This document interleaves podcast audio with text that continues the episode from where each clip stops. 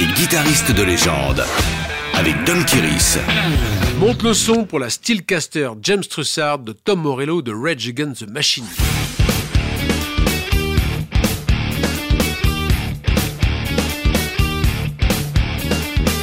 C'est le rêve éveillé d'un gamin de l'après-guerre, fervent passionné de musique dans son village de Lorraine, une région marquée par l'industrie de la sidérurgie que le français quitte pour s'installer en Amérique.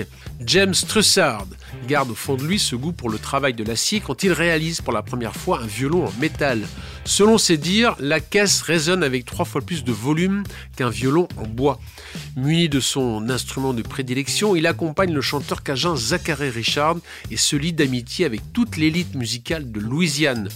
En grand collectionneur, il connaît la valeur affective d'un bel objet marqué par les stigmates de la vie.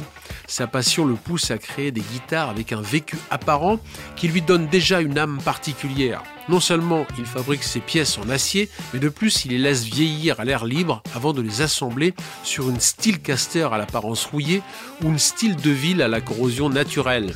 Cette technique qualifiée de rustomatic par Billy Gibbons, le guitariste de ZZ Top, séduit les amoureux de guitares de caractère.